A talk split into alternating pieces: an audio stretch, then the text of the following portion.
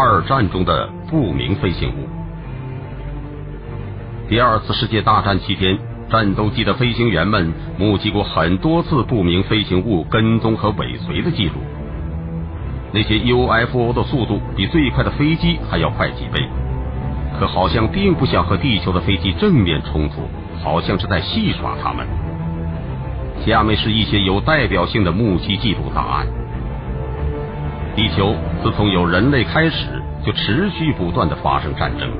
最著名的第二次世界大战整整持续了六年，从一九三九年起到一九四五年止。这是血雨腥风的六年，整个地球都被历史上最可怕的屠杀震撼着，总死亡人数达到了五千多万。在这期间，因为飞机科技的发达，空军首次成为战争的决定因素。它不仅仅决定了陆战和海战的输赢胜负，而且决定了战争的进程。比如，在德国进攻英国时，盟军对德国的战略轰炸。还有后来美国空军在太平洋战线对日本的轰炸和最终胜利等都是这样的。在这类战争飞行报告中，经常提到飞行员目击过很多无法辨认的空中不明物体在活动。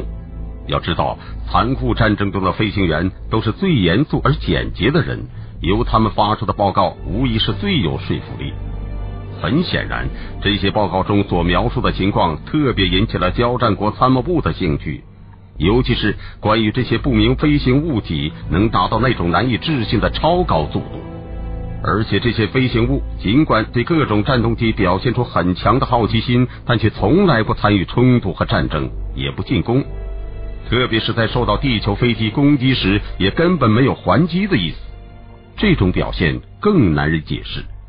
比主动进攻更让人担忧，因为在战争结束后，所有交战国都曾经把这些奇怪的飞行物当成敌国的秘密武器。几个大国之间相互猜疑，都不能理解这些不速之客的行为和操作方式。各国参谋部也开始对这种现象展开了考察。早在一九四三年，英美等国就组成了由科学家、军事专家和王牌飞行员组成的研究组。并且配备了现代化的研究仪器和当时最好的飞机。在一九四二年三月二十五日，英国皇家空军战略轰炸机大队的波兰籍飞行员罗曼·索宾斯基奉命对德国城市埃森进行了夜袭。在任务完成后，他驾驶的飞机升到了五千米高空，借助漆黑一片的夜色掩护返回英国。在经过一个小时的艰难飞行之后，飞机终于飞出了德国的领空。正在索宾斯基和战友们开始松一口气的时候，后机关炮手突然发出警报，称我们的飞机正被不明物体跟踪。是德国人的夜袭猎手吗？驾驶员问道。他以为是危险的德国空军驱逐机。我想恐怕不是，机长先生。炮手回答。它根本不是一架飞机，没有清晰的轮廓，而且特别的亮。不大一会儿，机上的人员都发现了那个奇怪的东西。它闪着美丽的橘黄色亮光，非常的亮。和任何有经验的飞行员一样，索宾斯机长立刻做出了反应。我想这可能是德国人制造出的什么新武器。于是我下令炮手随意开火。可令机组人员感到惊讶的是，那个陌生的东西尽管离轰炸机只有区区一百五十米左右，又被大量的炮弹击中，但它并没有还击，而且毫发无损。炮手们全都惊慌失措，只好暂时停止了射击。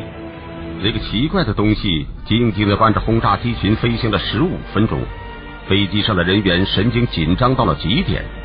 奇怪物体突然升高，用难以置信的速度从波兰飞行员眼前消失了。无独有偶，在一九四四年十一月二十三日晚上十点钟左右。美国空军第九军四幺五大队的两架野马 T 五十一型歼击机正在英国南部的美军基地上空巡逻。飞行员舒勒特和林格瓦尔德中尉对这种老套的飞行任务十分熟悉，同时也很腻味。他们俩忽然想来点非军事性质的特别行动，以让基地的雷巴兵们开开心，调剂一下枯燥的生活。突然，两位上尉惊慌的向地面报告。发现由十个明亮大圆盘组成的飞行大队正在快捷经过他们的上空，两架野马式歼击机立刻上扬爬升，组成了战斗队形，想要截住那些奇怪的大圆盘。但尽管开到最大马力，时速已达到了七百多公里，可两名飞行员仍然觉得他们的飞机简直就是在圆盘后面爬行。基地雷达站的指挥官迈尔斯中尉一直注视着这场空中追逐，他认为猎物的速度至少比猎人快最少四倍，于是他建议他们俩放弃跟踪。这正是飞行员求之不得的，因为他们的飞机发动机已经热得能发红。随时都有爆炸的危险。就这样，经过了十五分钟毫无结果的跟踪后，两名飞行员返回基地。他们汗如雨下，大声咒骂那些该死的怪物。这么多报告源源不断的汇集到了各国参谋部的办公桌上，终于让军界要员们恼羞成怒。三个空军大国政府联合命令进行一系列的正式和秘密的调查，在美国空军的强烈要求下，情报部门早在一九四二年就率先开始了调查行动。可是，鉴于这些空中物体表现看上去对盟军没有构成任何威胁，而且他们也不太可能是德国人造出来的，因此这些问题最终还是被排除在紧急军务之外。只是建议专家们有时间的时候再去继续研究。可是因为由于某种原因，美国空军对他们的飞机在这些陌生飞行物面前表现出明显低人一等感到非常的不爽。于是美国空军和这些不明飞行物结下了仇恨。这种情况至今还在美国官方对飞碟的态度上打着深深的烙印。可是，在英国。皇家空军成立了由很多科学家和航空工程师组成的专门小组，还有一个受过专门训练、配备最先进飞机的拦截大队。该小组由空军元帅梅塞领导，这充分证明英国空军对研究不明飞行物的重视程度远远超过了美国人。所有研究都是为了弄清楚这些经常出现的物体究竟从什么地方来。为什么他们经常徘徊在盟军飞机附近，而飞机上的火炮却不能损伤他们半根毫毛？而且他们的行动目的又是什么？不幸的是，飞碟研究小组得出的结论总是两个字：绝密。德国空军对飞碟的兴趣也很大。在一九四二年夏天，希特勒下令成立了十三号专门小组。从那时起，一直到一九四五年。这个小组在天王星行动计划中一直从事着对不明飞行物体的研究。该小组拥有一流专家和最先进的仪器，而且在紧张的战争时期，当国内所有资源都被用于前线时，希特勒还调集了整整一个二六二型飞机中队来供小组进行研究。这些都充分说明德国空军已经意识到必须高度重视这个问题了。当然，在人类历史上这场最可怕的战争当中，交战国的空军参谋部都不太情愿研究这些飞行物，也不愿意知道他们到底是不是外星文明的信使，因为大家都在忙于侵略或抵抗侵略，而普遍认为这些飞行物应该属于敌方。可是他们所具有的明显优越性，又对几国造成了很大的内心恐惧。在二战结束之后。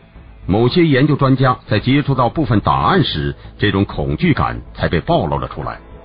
在战争期间，把某些问题划清楚，以保持公众和舆论的斗志，是各国常用的办法。而此法在战后也得以延续，直到今天，人们对待飞碟的态度和方式，仍然深深的打着它特有的烙印。